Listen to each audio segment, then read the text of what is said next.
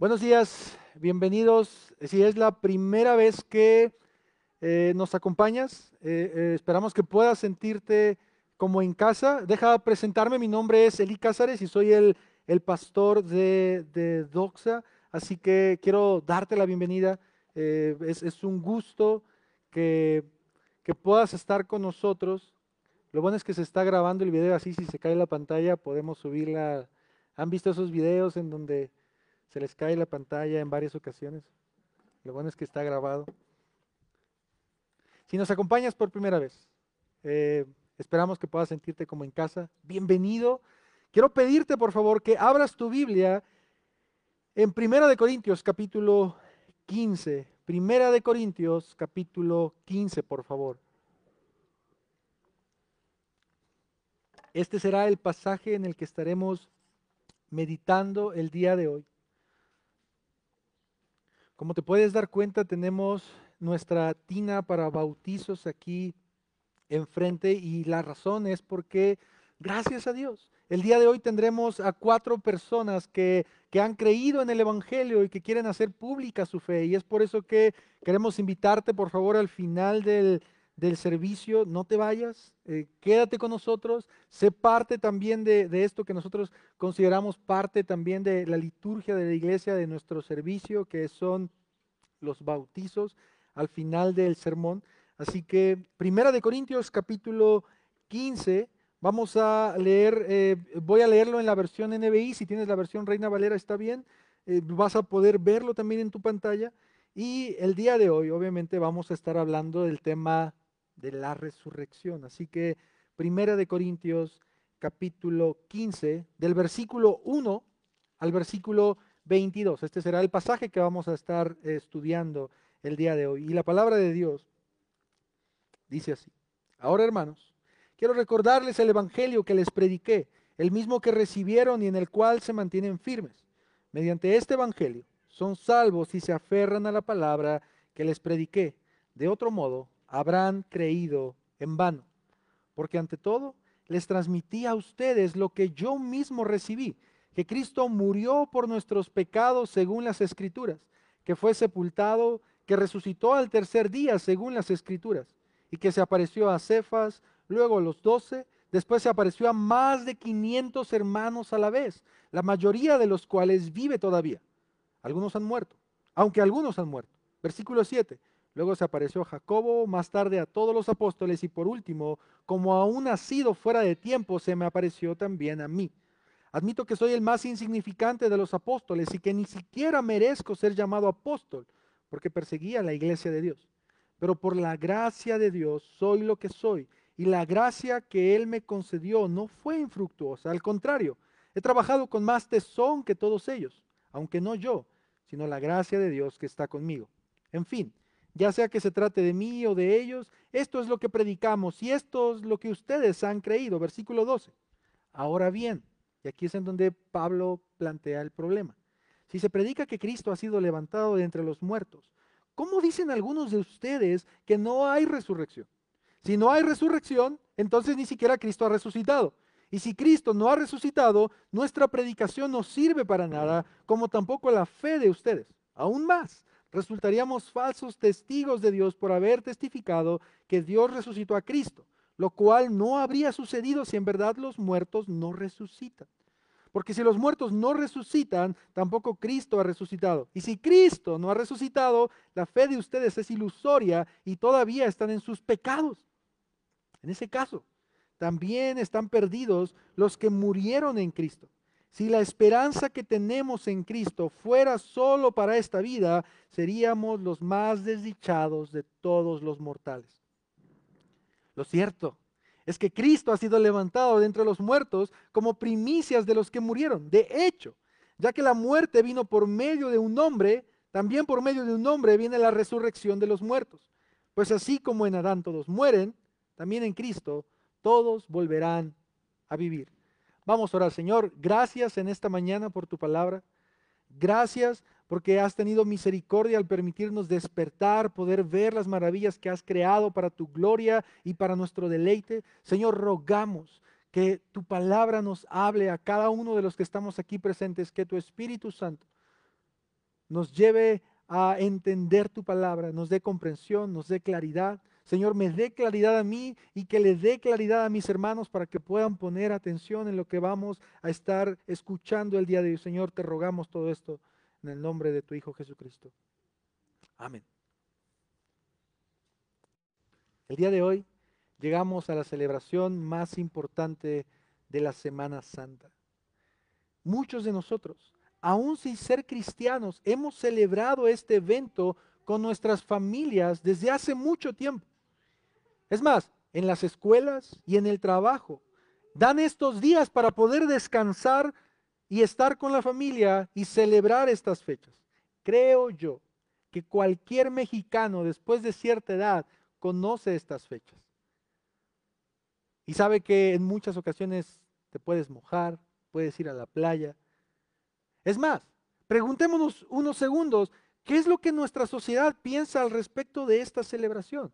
¿Cuál es el objetivo para ellos de tener estos días de descanso? Para algunas personas, Semana Santa son vacaciones.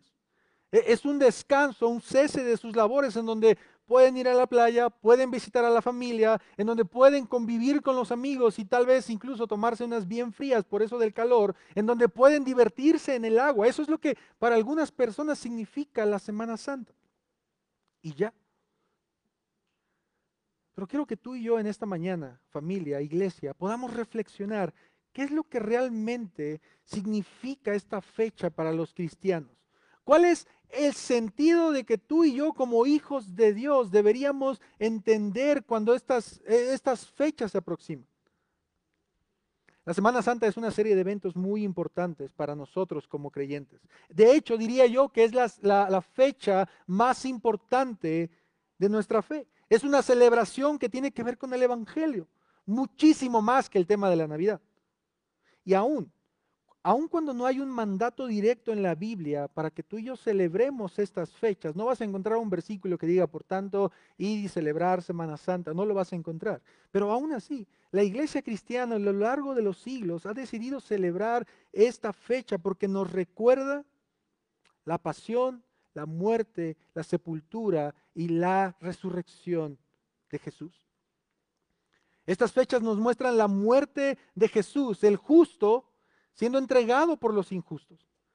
Pero mucho más importante, o aún muy importante, la resurrección de nuestro Señor Jesucristo. ¿Qué implicación hay en esto que estoy diciendo? Que Cristo ha vencido a la muerte, que Cristo ha ganado la victoria sobre sus enemigos. Y como resultado de eso, por eso pedí que cantaran este, este último coro, porque es lo que decía el coro, como resultado de eso, aquellos que ponen su confianza en el Señor, se les da una vida eterna en Cristo Jesús. Porque el Señor resucitó. Sus hijos tienen vida eterna. Este es el clímax de la Biblia entera. Esto es el clímax de la Biblia. La vida, la muerte y la resurrección de Jesús. Este es el Evangelio, lo que nosotros consideramos como el Evangelio. Es más, el día de hoy tendremos bautizos. Y estos bautizos son una, además de ser una confesión pública, de acuerdo a Romanos capítulo 6, se nos dice que es una representación de nuestra muerte al pecado, cuando nuestros hermanos bajen a las aguas, pero de una resurrección, de una vida nueva en Cristo Jesús. Así que el día de hoy vamos a estar basándonos en Primera de Corintios capítulo 15 para hablar de este tema. Y el título de este sermón es El Cristo resucitado. Ese es el, título de nuestro sermón. No, quise quebrarme tanto la cabeza en el título, así que es para que se lo puedan aprender, el Cristo resucitado. Y el argumento que quiero compartir con ustedes, familia, la idea que voy a tratar de, de que mis puntos, de que mis preguntas, de que todo lo que haga vayan respaldando esta idea, es la siguiente. Si Cristo no hubiera resucitado, nuestra fe sería ilusoria y aún estaríamos muertos en pecados. Si Cristo no hubiera resucitado, nuestra fe sería ilusoria y aún estaríamos muertos en nuestros pecados. Pero lo cierto es que Cristo vive. Esta será nuestra idea principal de este sermón, familia. Y el día de hoy me gustaría hablarte de tres puntos que, pude encontrar en este pasaje que acabamos de leer, un pasaje bastante, bastante largo, pero muy interesante. Tres puntos, y te los voy a mencionar de una vez por si estoy viendo que algunos de ustedes están anotando para que los puedan tener. El primer punto es la veracidad de la resurrección. Nosotros por medio de este pasaje nos vamos a poder dar cuenta cómo el tema de la resurrección no es un cuento de hadas, no es una fantasía, no es una historia que alguien inventó, no, no, no es algo verídico. Primer punto, la veracidad de la resurrección. Segundo, el cambio que trae la resurrección. Y tercero, la importancia de la resurrección. Estos serán nuestros puntos del día de hoy y los voy a estar repitiendo a lo largo del sermón, así que no te preocupes. Así que vamos al versículo 1 al 8. Este será los versículos que abarcará nuestro primer punto, que titulé La veracidad de la resurrección. Pero vamos a leer solamente los primeros dos. Y mira lo que Pablo está diciendo a la iglesia. Ahora, hermanos, quiero recordarles que el, evangelio que les predique, el mismo que recibieron y en el cual se mantienen firmes. Mediante este evangelio son salvos si se aferran a la palabra que les prediqué. De otro modo, habrán creído en vano. Si has tenido la oportunidad de leer últimamente la carta a los Corintios, seguro o ya la has leído en varias ocasiones, te podrás dar cuenta que, que Pablo toca varios puntos o varios temas importantes al respecto de la resurrección. Desde problemas entre los miembros, divisiones, pleitos, consejos matrimoniales, orden en el culto. De hecho, los, los cuatro capítulos anteriores hablan sobre el orden del culto. Y en este capítulo, en todo el capítulo 15, Pablo trata de dejar claro, muy claro, algo a la iglesia. Y es el tema de la resurrección. Esto es lo que él va a estar compartiendo en estos versículos y en el resto del capítulo de Corintios. Es más, este capítulo 15 es el capítulo más largo de la primera carta del apóstol Pablo a los Corintios. Y, el apóstol Pablo quiere, les dice, eh, quiero recordarles. Les dice esto en los primeros versículos. Es más, en versión Reina Valera dice, quiero declararles. Porque hay algo importante que él tiene que decirles. Hay algo importante que, los, que, la iglesia de Corinto tiene que escuchar y tiene que recordarse una y otra vez. ¿Te diste cuenta de qué es? ¿Qué es lo que Pablo dice? El Evangelio. Hermanos, quiero recordarles. Quiero recordarles lo que yo mismo recibí. ¿Y qué es esto que él mismo recibió? El Evangelio las buenas noticias de salvación. Es más, Pablo dice, por este evangelio, por estas noticias que voy a recordarles, ustedes han creído, ustedes son salvos. Nadie puede salvarse por otro medio que no sea el evangelio, que no sea por medio de Jesucristo, por medio de creer en su vida, en su muerte y en su resurrección. Y Pablo le está diciendo a la iglesia, hermanos, quiero recordarles. ¿No les parece interesante que, la iglesia de Corinto, de acuerdo a las escrituras, es una de las iglesias que más manifestaciones había, liberaciones, dones, milagros, palabra, profecía? Y Pablo en este capítulo les dice, hey, quiero recordarles algo, y es el Evangelio. Y lo interesante de esto es que nosotros nunca terminamos de aprender del Evangelio. Constantemente se nos tiene que estar recordando el Evangelio. Y ahora, en el, al final del versículo 2, Pablo dice algo muy interesante porque él afirma que si ellos no creen en este Evangelio y en las implicaciones de este Evangelio, ¿te das cuenta lo que dice el versículo 2 al final? De otro modo, ustedes habrán creído en vano. Si ustedes no creen en este Evangelio, pueden creer en muchas otras cosas o pueden creer en algunas partes del Evangelio, pero si no creen en esto que yo les voy a decir, ustedes habrán creído en vano. Ellos no tenían que creer como en algunas partes que les llamara la atención, no tenían que creer en algunas partes que les convenía, no, tenían que creer en todo el Evangelio, en la implicación de lo que esto significa. Y ahora, del versículo 3 al versículo 8, tú y yo nos vamos a poder dar cuenta que Pablo comienza a dar pruebas a los hermanos de la resurrección de Jesús. Y específicamente Pablo va a mencionar dos pruebas en estos versículos y son las que quiero compartir contigo en nuestro primer punto. Vea conmigo al versículo 3 y 4, por favor. Y en estos versículos, tú y, yo, nos vamos a dar cuenta que Pablo está afirmando que las escrituras anunciaron la resurrección de Jesús. Ve conmigo al versículo 3, por favor. Ante todo, les transmití a ustedes lo que yo mismo recibí. Nota cómo Pablo no está diciendo esto me lo estoy inventando o lo estoy sacando así en este momento. No, no, no. Yo recibí algo. Y esto que yo recibí lo estoy transmitiendo a ustedes. ¿Qué fue lo que recibió? Que Cristo murió por nuestros pecados según qué? Las escrituras, ¿verdad? Que fue sepultado, que resucitó al tercer día según qué? Las escrituras. Y quiero aclarar algo rápidamente. Cuando Pablo en estos versículos está hablando de las escrituras, Pablo no está pensando en el Nuevo Testamento. Lo voy a decir una vez más. Cuando Pablo está escribiendo a la iglesia de Corinto, que escribió aproximadamente en el 55 después de Cristo, Pablo no está pensando en los evangelios. De hecho, varios evangelios fueron escritos después de la carta a los Corintios. Pablo tampoco está pensando en sus propias palabras de otras cartas. No está diciendo como mis, mis cartas son, son la escritura. No, no, no. Pablo está pensando en el Antiguo Testamento. Y aún cuando nosotros podemos ver que en la, eh, en la carta de Pedro, en la segunda carta de Pedro, Pedro considera que las palabras de Pablo son parte de la escritura. Es interesante que cuando Pedro dijo esto, habían pasado 13 años del que Pablo había escrito. O sea, no hay probabilidad de que Pablo dijera mis palabras son la escritura. Cuando Pablo está diciendo las escrituras, está pensando en el Antiguo Testamento. Y esto, es, esto debería ser muy importante para nosotros. ¿Por qué? Porque deberíamos entender que desde el Antiguo Testamento se estaba profetizando la muerte, la sepultura y la resurrección de Jesús.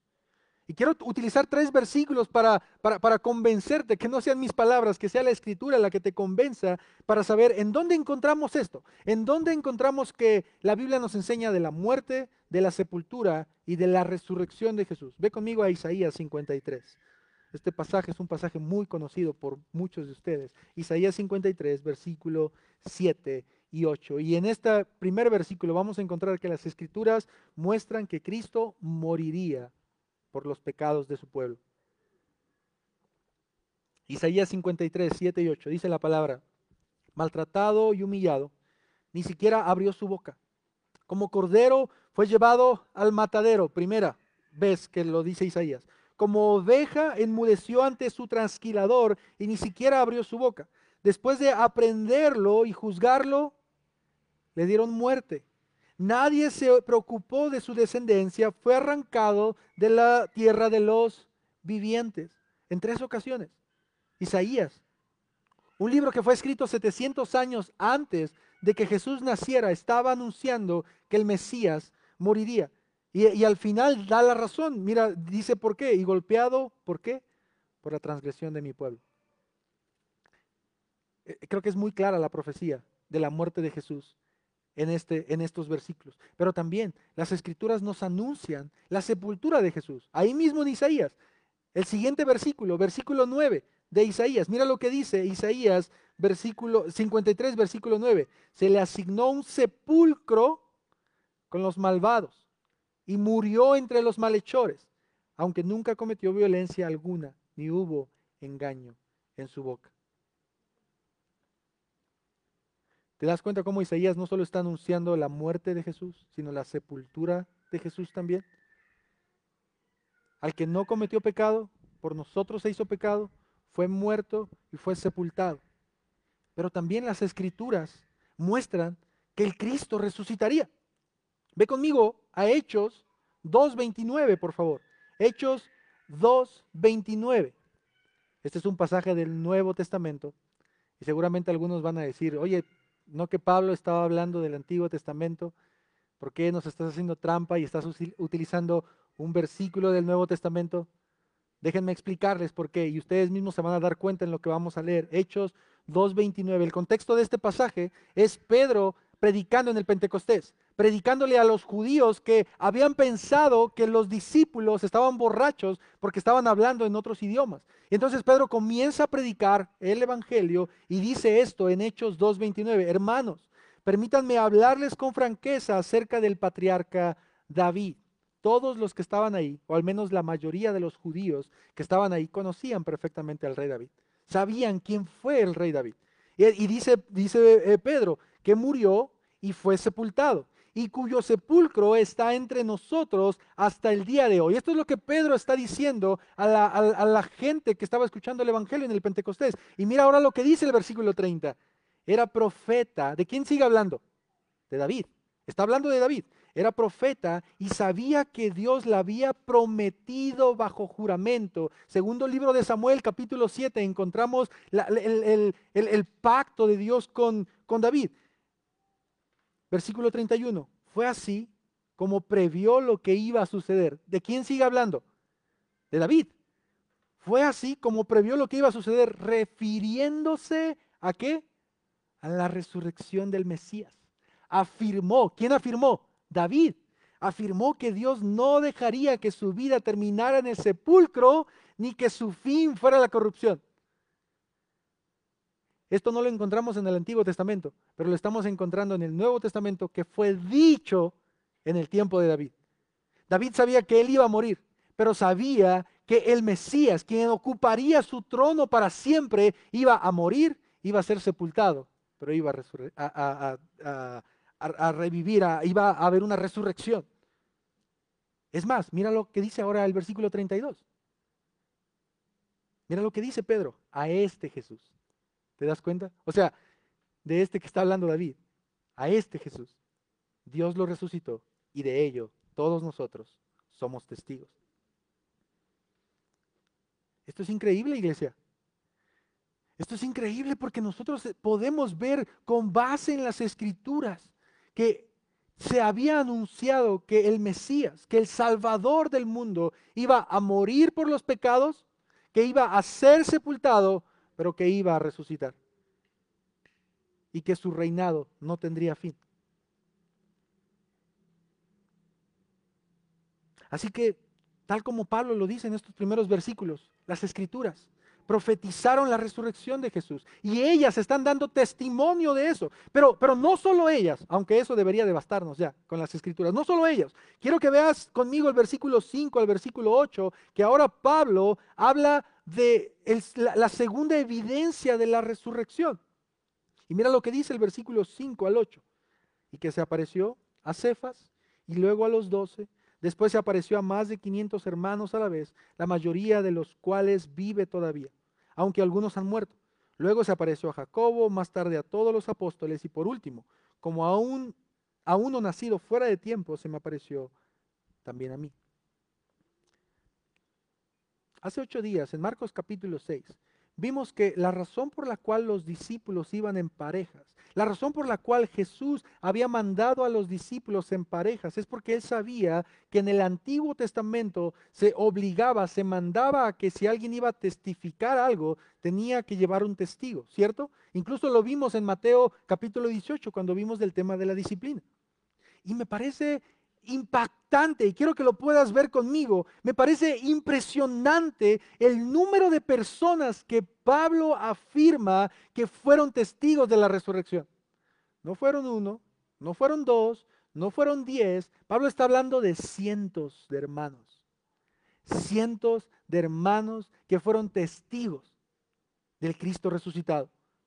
¿Te diste cuenta de esto que, que Pablo está diciendo? Primero nombra a Pedro, que sabemos que es Cefas. Luego nombra a los doce discípulos, aunque podríamos pensar que, fueron once, porque en ese momento eh, eh, Judas Iscariote ya no estaba con ellos, pero bueno. En tercer lugar, se menciona a Jacobo. De acuerdo a Hechos capítulo 1, no sé si recuerdan, Jesús estuvo 40 días, todavía después de resucitar estuvo 40 días con sus discípulos. Y en este tiempo es en donde podríamos pensar que se le apareció a estos 500 hermanos. Y Pablo dice algo bastante interesante porque Pablo está diciendo, la mayoría de ellos está vivo. Casi, casi podría parecernos a Pablo diciendo, si no me creen a mí, vayan y pregúntenle a los 500 hermanos, porque la mayoría están vivos. Algunos ya murieron, pero la mayoría están vivos y pueden testificar. Pregúntate, incluso como si no fueras cristiano. Tantas personas poniéndose de acuerdo para inventar algo que ha existido por los siglos de los siglos y que seguirá existiendo de verdad? ¿Una mentira de muchísimas personas ha podido sobrevivir tanto tiempo? No. Y es por eso que la resurrección es un hecho verídico, es algo que en realidad sucedió, porque había muchos testigos presentes. Y la lista continúa, dice, también se me apareció Jacobo, eh, se, le apareció a Jacobo, perdón, y, y al último, como a un abortivo, dice la versión Reina Valera, se me apareció a mí. Así que por lo menos en este pasaje Pablo menciona a los doce, a Jacobo, a más de 500 y a él mismo. Y sabes qué, aún nos faltaría contar a más personas. Nos faltaría contar a los guardias que estuvieron presentes cuando vieron en el temblor y vieron al ángel y después vieron que la tumba estaba vacía. Nos faltaría contar a las cinco o más mujeres que Lucas menciona que fueron a la tumba y que estaba vacía. Incluso nos faltaría contar a los sacerdotes que escucharon de los propios guardias diciendo la tumba está vacía. Es interesante que incluso en Mateo, en el último capítulo, los fariseos o los maestros no negaron que Jesús no estaba en la tumba. No lo negaron, no dijeron, no, no, no es cierto, ahí sigue. No, no, no. Ellos afirmaron que Jesús no estaba en la tumba. ¿Y saben lo que hicieron ellos? Lo que dijeron fue, les pagaron un dinero a los guardias y les dijeron, digan que, que ustedes estaban durmiendo en la noche y que los discípulos en la noche se robaron el cuerpo de Jesús. Pero de lo que algo nos debe de quedar claro, si aún a los fariseos, a los sacerdotes les quedó claro, fue que la tumba estaba vacía.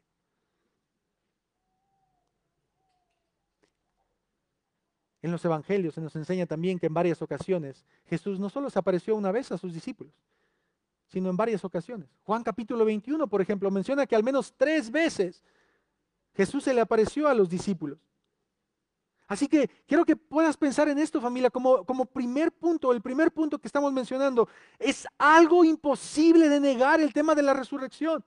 Porque las escrituras lo profetizaron cientos de años atrás y porque cientos de testigos vieron al Cristo resucitado. Y como segundo punto, quiero hablarte del el cambio que trae la resurrección. El primer punto fue la veracidad de la resurrección y el segundo punto es el cambio que trae la resurrección. Ve conmigo del versículo 9 al versículo 11, por favor.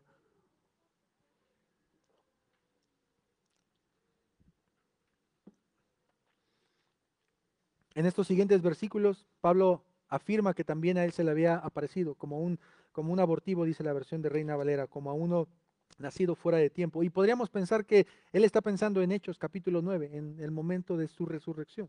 Y mira lo que dice el versículo 9 al 11. Admito que yo soy el más insignificante de los apóstoles y que ni siquiera merezco ser llamado apóstol, porque perseguía la iglesia de Dios. Pero por la gracia de Dios soy lo que soy. Y la gracia que Él me concedió no fue infructuosa. Al contrario, trabajado con más tesón que todos ellos. Aunque no yo, sino la gracia de Dios que está conmigo. En fin, ya sea que se trate de mí o de ellos, esto es lo que predicamos. Y esto es lo que ustedes han creído. Pablo en estos versículos, y de hecho en varios pasajes de sus cartas, afirma que él no se consideraba digno de llamarse un apóstol. Nosotros podemos ver en los evangelios que los discípulos pasaron casi tres años, aproximadamente tres años con Jesús.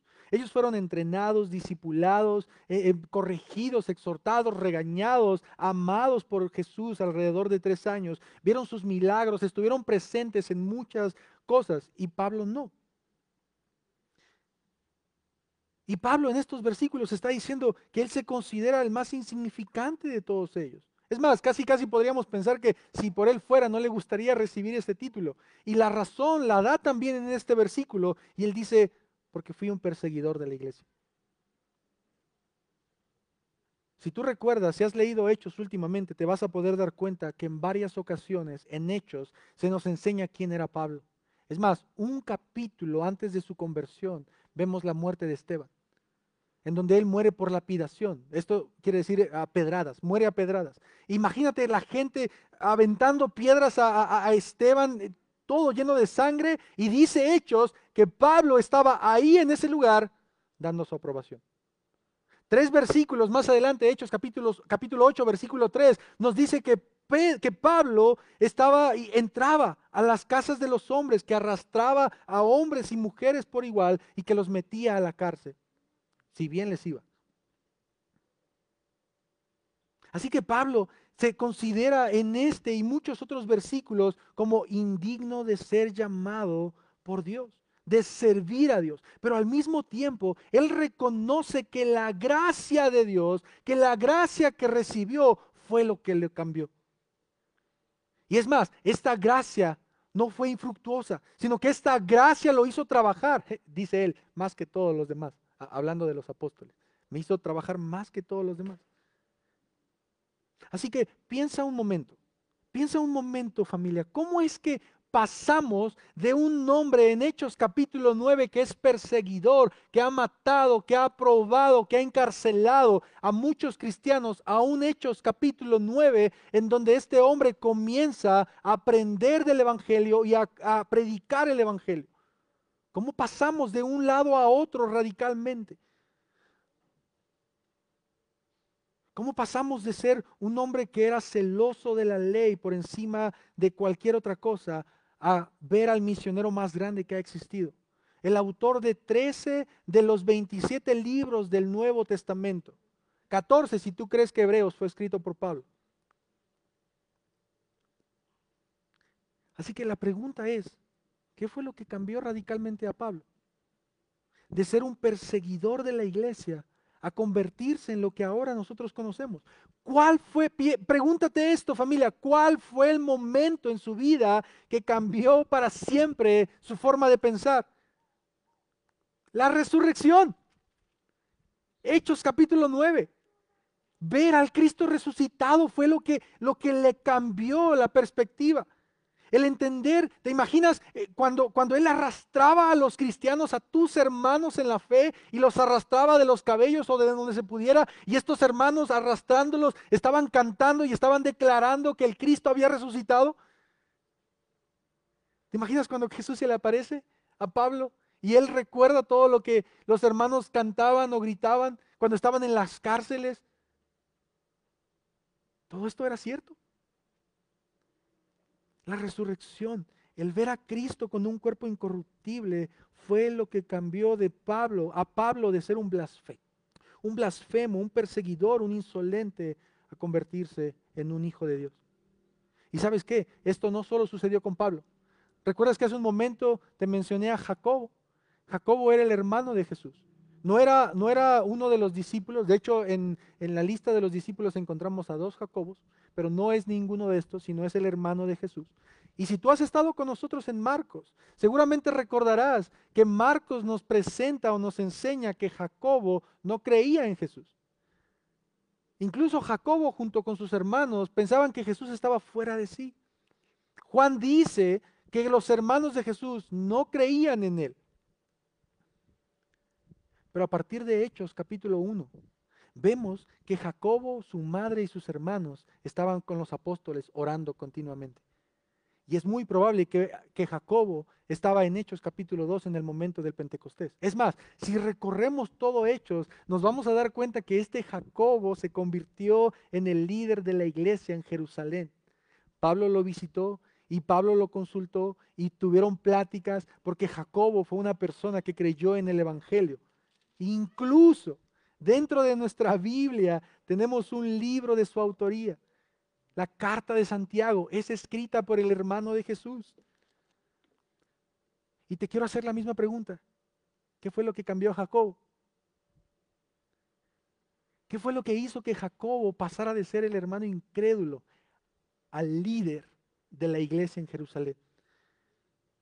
Y no solo eso. De acuerdo al historiador judío Flavio Josefo, Jacobo murió aproximadamente en el año 62 por lapidación, por muerte a pedradas también, el líder de la iglesia de Jerusalén. ¿Qué fue lo que lo cambió? La resurrección, ver al Cristo resucitado. Y esto sucedió no solamente con Pablo, con Jacobo, con los discípulos, sucedió también con los 500 hermanos que estaban ahí presentes.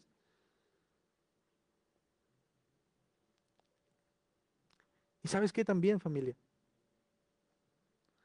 tú y yo debemos comprender que hay un antes y un después en la vida de todas estas personas que estamos mirando y que fueron testigos de Cristo. De acuerdo a las escrituras, debe de haber un cambio en la vida de las personas una vez que son expuestas al Evangelio. Y no solo lo vemos con estos testigos que las escrituras nos enseñan, tú y yo deberíamos de verlo en nuestras propias vidas, en cada uno de nosotros. Una vez que nosotros entendemos el Evangelio, que somos confrontados por el Evangelio y miramos nuestra condición pecaminosa, nuestra vida no debería ser igual. Nuestra vida no debería ser la misma. Y es por eso que tal vez quiero que podamos reflexionar brevemente en esto. Si tu vida sigue siendo la misma, aun cuando tú dices conocer del Evangelio y conocer del Señor, y sigues haciendo lo mismo que hacías antes de Cristo, es porque tal vez necesitas creer verdaderamente en el Evangelio. Pablo se lo dice en los primeros versículos que leímos a la iglesia de Corinto. Si ustedes no se aferran, ¿qué significa la palabra aferrarse? No significa, pensemos en este tubo solamente como que, ay, medio me agarro. No, no, no, es, es prensarse con, con lo que podamos, con las uñas, con los dientes. Si ustedes no se aferran a esto que han dicho, que han creído, su fe será en vano. Su fe será en vano. Esta es la razón, iglesia, por la cual a pesar de la persecución, a pesar del encarcelamiento, del rechazo, de la crucifixión, de la hoguera, de la lapidación y muchas otras cosas más que hermanos han sufrido a lo largo de la historia, la iglesia de Cristo no ha desaparecido. Te pregunto una cosa, ¿tú estarías dispuesto a morir por una mentira? Nadie, nadie en su sano juicio estaría dispuesto a morir por una mentira, sabiendo que algo no es verdad. Imagínate a estos hermanos y a los apóstoles que tuvieron el final que tuvieron. Ellos pudieron haber dicho, no, no, no, no, no, me, arrepiento, no es cierto, no, no es cierto, no, no se apareció. No, no, no, ya ahí, ahí muere. Pero no. Incluso ellos, ellos les volvieron a preguntar. Es más, Esteban tuvo la oportunidad de predicar en Hechos capítulo 8 y de confrontar antes de su muerte. Tenemos que afirmar que Jesús resucitó y que hubo muchos testigos de esta resurrección. Y como tercer punto, y considero yo que el más importante y en donde vamos a encontrar nuestro énfasis, te recuerdo los puntos que estuvimos mencionando, la veracidad de la resurrección, el cambio que trae la resurrección y el tercer punto, la importancia de la resurrección. Lee conmigo del versículo 12 al 13, por favor. Ahora bien, si se predica que Cristo ha sido levantado de entre los muertos, ¿cómo dicen algunos de ustedes que no hay resurrección? Si no hay resurrección, entonces ni siquiera Cristo ha resucitado. En estos primeros versículos, o en estos dos versículos, Pablo está mostrando el problema que él está tratando al escribir este capítulo. Dentro de la iglesia de Corinto había algunos hermanos que afirmaban que no había resurrección. No sé si te acuerdas, pero durante el ministerio de Jesús también había, también había un grupo de hombres que no creían en la resurrección. ¿Alguien se acuerda cómo se llamaban? Los saduceos. Muy bien.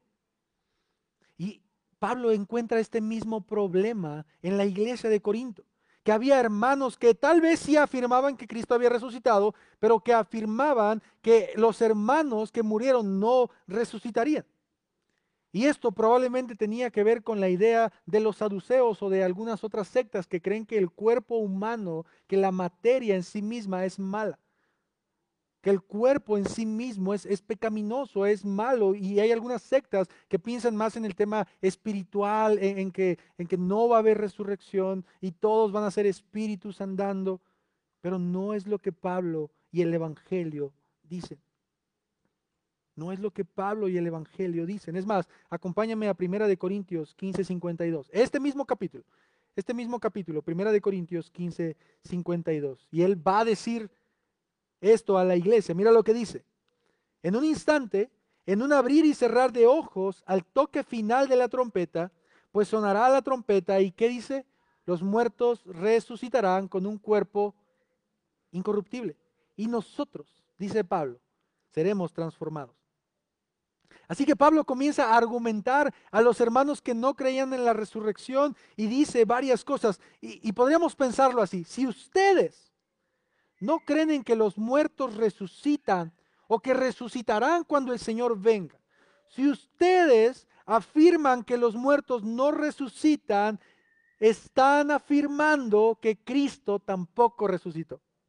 Esta es la implicación. Y es por eso que les decía al principio, o crees en todo el Evangelio o no crees en nada. No podemos escoger las partes que a nosotros nos llamen la atención. Y Pablo está diciendo, si ustedes creen que los muertos no resucitan, están afirmando también que Cristo no resucitó. Y mira lo que dice ahora el versículo 14 y 15. Y si Cristo no ha resucitado, y aquí es en donde empiezan los problemas para la iglesia de Corinto y para algunos presentes y tal vez no creen en la resurrección, y si Cristo no ha resucitado, nuestra predicación ¿Qué dice? No sirve para nada, como tampoco la fe de ustedes. Aún más, resultaríamos falsos testigos de Dios por haber testificado que Dios resucitó a Cristo, lo cual no habría sucedido si en verdad los muertos no resucitan. Del versículo 14 hasta el versículo 19 vamos a encontrar cinco implicaciones que Pablo da para aquellas personas que no creen en la resurrección. Y en estos versículos que acabamos de leer vamos a encontrar tres. Primero, Pablo está diciendo, si ustedes no creen en la resurrección, entonces nuestra predicación no sirve para nada. Así que todo lo que Pablo ha venido haciendo estos últimos años, todo lo que estos hermanos han venido haciendo, predicando en la iglesia, levantando pastores, enviando misioneros, Pablo está diciendo, no sirve de nada si tú no crees en la resurrección. No tiene sentido lo que van a estar predicando si no crees en la resurrección.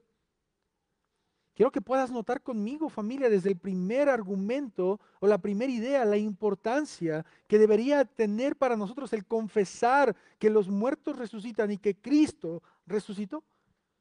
Pero como segundo argumento, Pablo dice, la fe no serviría de nada. No solo, no solo nuestra predicación, sino la fe no serviría de nada. Romanos 10, 17 nos enseña que la fe viene por el oír y el oír de la palabra de Dios, ¿cierto? Eso es lo que dice Romanos 10, 17. La fe viene por el oír y el oír por la palabra de Dios. Pero si lo que estás escuchando es mentira, si lo que yo te estoy diciendo ahorita y te he dicho a lo largo de los domingos que hemos tenido o en las iglesias en las que has escuchado es mentira, esa fe no sirve de nada. Porque está cimentada en la mentira porque está cimentada en la falsedad. Es una fe que tarde o temprano va a desaparecer. Y esta es la implicación de lo que sucede si decimos que Cristo no ha resucitado. Es más, habría un problema más grande, porque entonces tendríamos que considerar a Jesús como un mentiroso. ¿Por qué razón? Porque Jesús en varias ocasiones en los evangelios les dijo a sus discípulos que resucitaría. Jesús les dijo a la gente que él podría destruir ese templo y restaurarlo en tres días. Y no estaba hablando literalmente del templo, estaba hablando de su cuerpo, de su muerte y de, su resurrección. En los evangelios encontramos a Jesús haciendo una comparación de él con Jonás. Así como Jonás estuvo en el vientre del pez por tres días, así el Hijo del Hombre estará en las entrañas de la tierra. Y como estas comparaciones encontramos muchas más en la Biblia. Pero si Cristo no resucitó, si los muertos no resucitan, entonces todo es una mentira. Cristo nos mintió, el Antiguo Testamento mintió, los apóstoles mintieron, nuestra fe está cimentada en la mentira. ¿Te das cuenta cómo Pablo está hundiendo cada vez más a los, al, pueblo de la iglesia de Corinto? Si tú crees en esta falsedad, vas a tener problemas. Pero no solo eso. Como tercer argumento, Pablo dice, nosotros seríamos falsos testigos. Si lo que el Antiguo Testamento dijo no fue cierto, si lo que Cristo dijo no fue cierto, si lo que los apóstoles predicaron no fue cierto, si lo que nosotros creemos no fue cierto, entonces lo que hemos compartido a las demás personas es falsedad, es una mentira y somos falsos testigos. Mira lo que dice el versículo 16 al 18. Y Pablo, date cuenta cómo una y otra vez está repitiendo para que la iglesia de Corinto lo pueda entender. Y quiero que lo podamos ver así, versículo 16 al 18. Porque si los muertos no resucitan, tampoco Cristo ha resucitado. Y si Cristo no ha resucitado, de nueva cuenta dice, la fe de ustedes es ilusoria, pero aquí viene otro problema mucho más grande, muchísimo más grande. Y todavía están en sus pecados. En ese caso también están perdidos los que murieron en Cristo.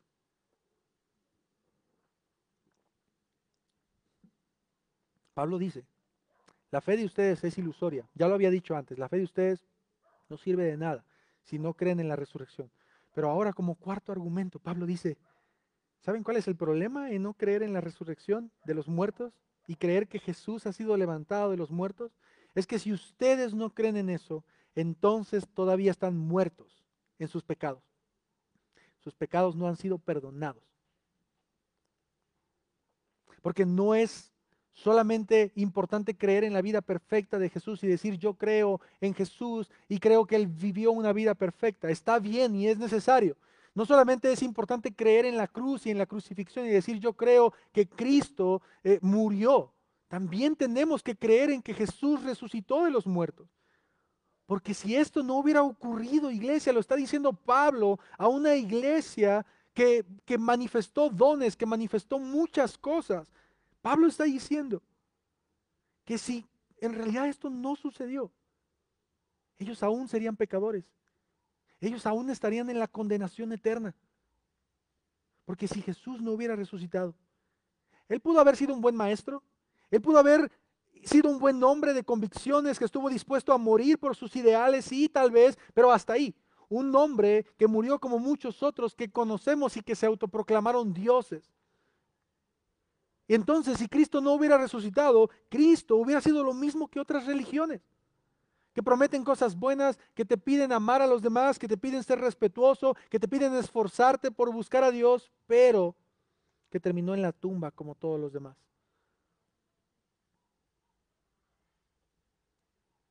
Y si Cristo no hubiera resucitado, iglesia, esto es lo que precisamente le hubiera demostrado, que era un hombre más, que era del montón. Es más, Lucas capítulo 24 nos enseña que los discípulos cuando iban camino a Emaús, tristes, dos de ellos, Jesús se les aparece y les pregunta por qué vienen discutiendo y uno de ellos dice, ¿acaso eres el único que no se ha enterado lo que ha sucedido? Y Jesús le pregunta, ¿qué ha sucedido? La muerte de Jesús, un profeta poderoso en obras, poderoso delante de Dios, pero hasta ahí. ¿Te das cuenta cómo lo veía su mismo discípulo que estuvo con él tres años? Como un profeta, nada más. Y si Jesús hubiera quedado, si hubiera quedado en la tumba, eso es lo que precisamente hubiera demostrado. Era un profeta, nada más. Es por eso que la resurrección fue una muestra del poder y autoridad de Jesús. La resurrección, familia, mostró que Él verdaderamente es el Hijo de Dios y que tiene poder para ser levantado de entre los muertos. Y Él lo dijo a sus discípulos, yo doy mi vida y yo puedo recibirla de nueva cuenta. Tú y yo deberíamos entender esto. Las implicaciones, las implicaciones, el problema en el que nos meteríamos si nosotros no creyéramos en que esto hubiera ocurrido. Y por último, en el versículo 19, léelo conmigo, por favor. Si la esperanza que tenemos en Cristo fuera solo para esta vida, seríamos los más desdichados de todos los mortales. Seríamos los más desdichados de todos los mortales. Si la esperanza que tenemos en Cristo solamente fuera para esta vida, ¿qué caso tendría anhelar algo que nunca llegaría? ¿Qué caso tendría morir o vivir una vida exhortando a los pecadores a arrepentirse si lo que les espera a ellos simplemente es desaparecer, como lo piensan otras sectas? Simplemente mueres y vas a desaparecer y ya, se acabó tu sufrimiento. Entonces, ¿en dónde quedaría nuestra esperanza? Nuestra esperanza solamente sería para esta tierra, que nos va a ir bien si acaso Jesús dice que no. Jesús dice, en este mundo tendréis aflicciones. Entonces, ¿cuál sería nuestra esperanza si solamente fuera para esta vida?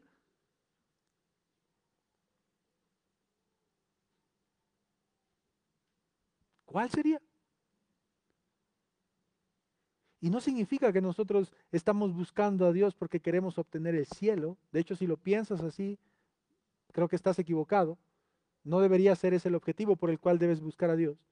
Pero parte de la recompensa y de los tesoros que Jesús promete, además de estar con Él por toda la eternidad, es que vamos a estar con Él en, el cielo.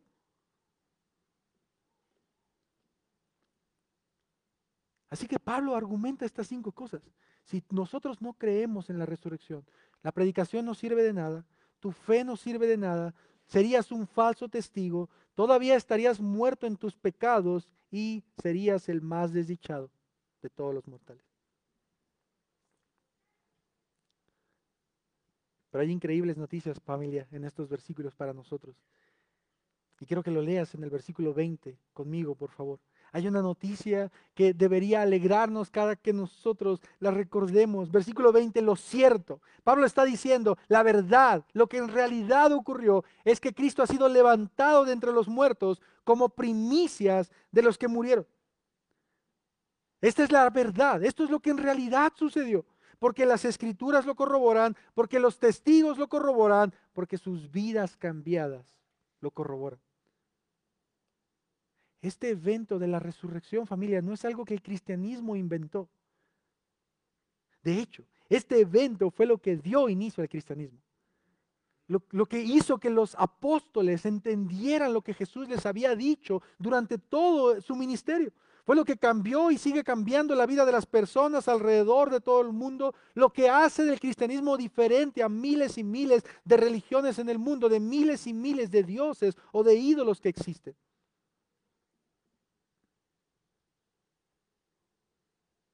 Versículo 21 y 22, y con esto vamos a concluir.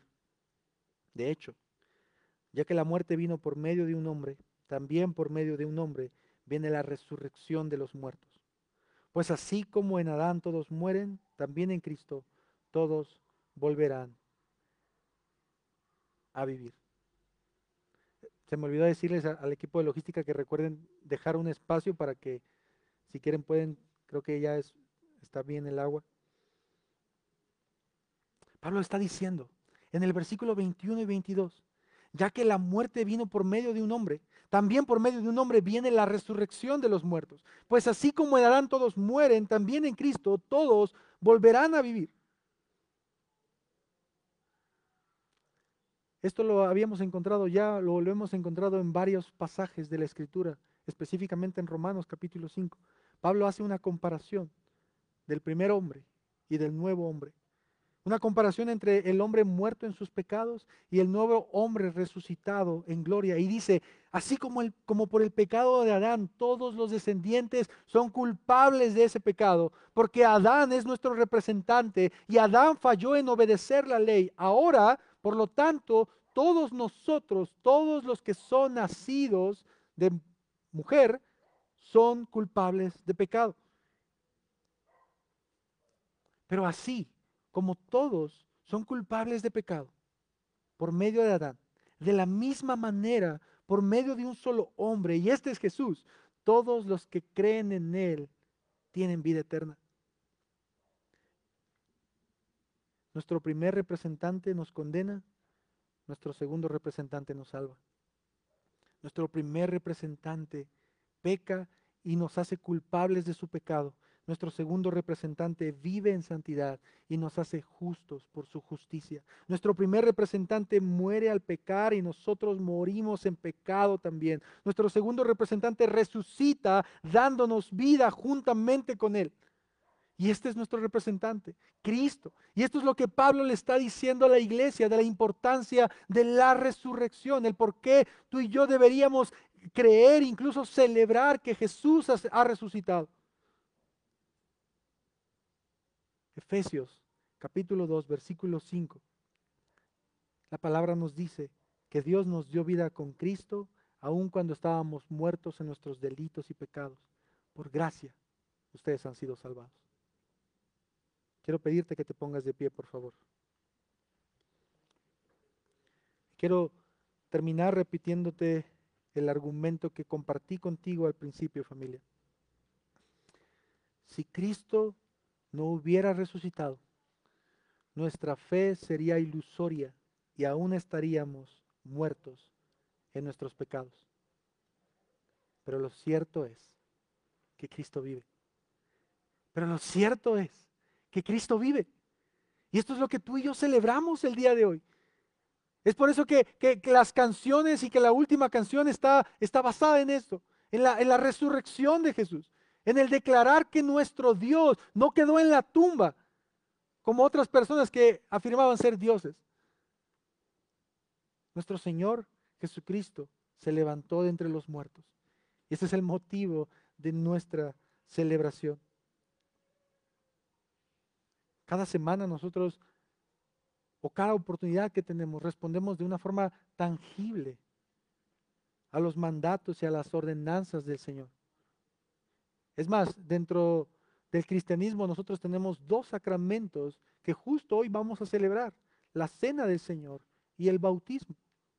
Y para nosotros estos sacramentos que son primero ordenados por Dios, son un motivo de celebración de lo que Jesús ha hecho por nosotros, no solo en su vida, no solo en su muerte, sino en la resurrección victoriosa. Y lo hacemos cada oportunidad que tenemos como una proclamación del Evangelio. Cuando nosotros somos partícipes de la cena del Señor, nosotros estamos proclamando que somos parte de un nuevo pacto y que el Señor entregó su vida y derramó su sangre por el perdón de nuestros pecados. Eso es lo que dice Primera de Corintios capítulo 11. El Señor Jesús, la noche en que fue traicionado, tomó pan y después de dar gracias lo partió y dijo, este pan es mi cuerpo que por ustedes entrego. Hagan esto en memoria de mí. De la misma manera, después de cenar, tomó la copa y dijo, esta copa es el nuevo pacto en mi sangre. Hagan esto cada vez que beban de ella en memoria de mí.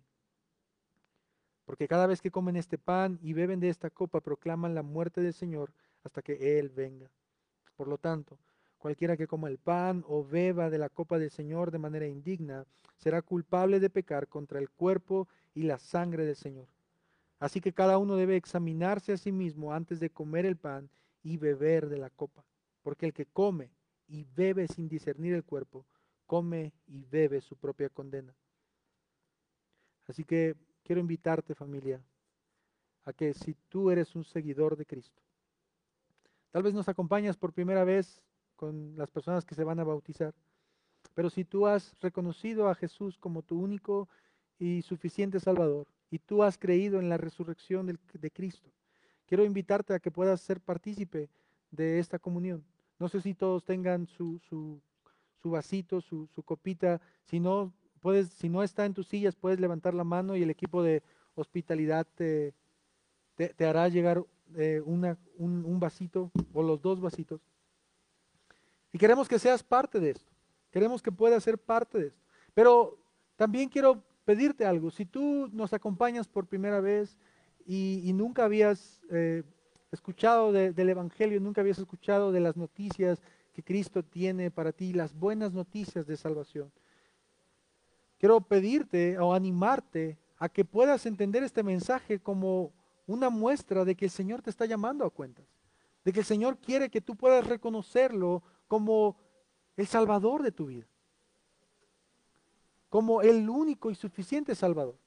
Pero si tú decides no arrepentirte, si tú decides no considerarte un creyente, quiero pedirte que por favor te abstengas de tomar de, la copa y del pan, ya que para nosotros, al igual que el bautismo, es una representación pública de tu declaración de fe en Jesucristo.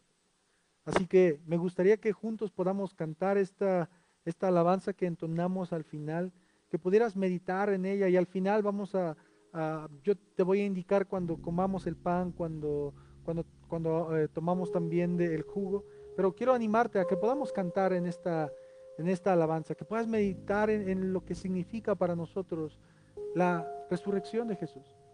¿Por qué celebramos este día?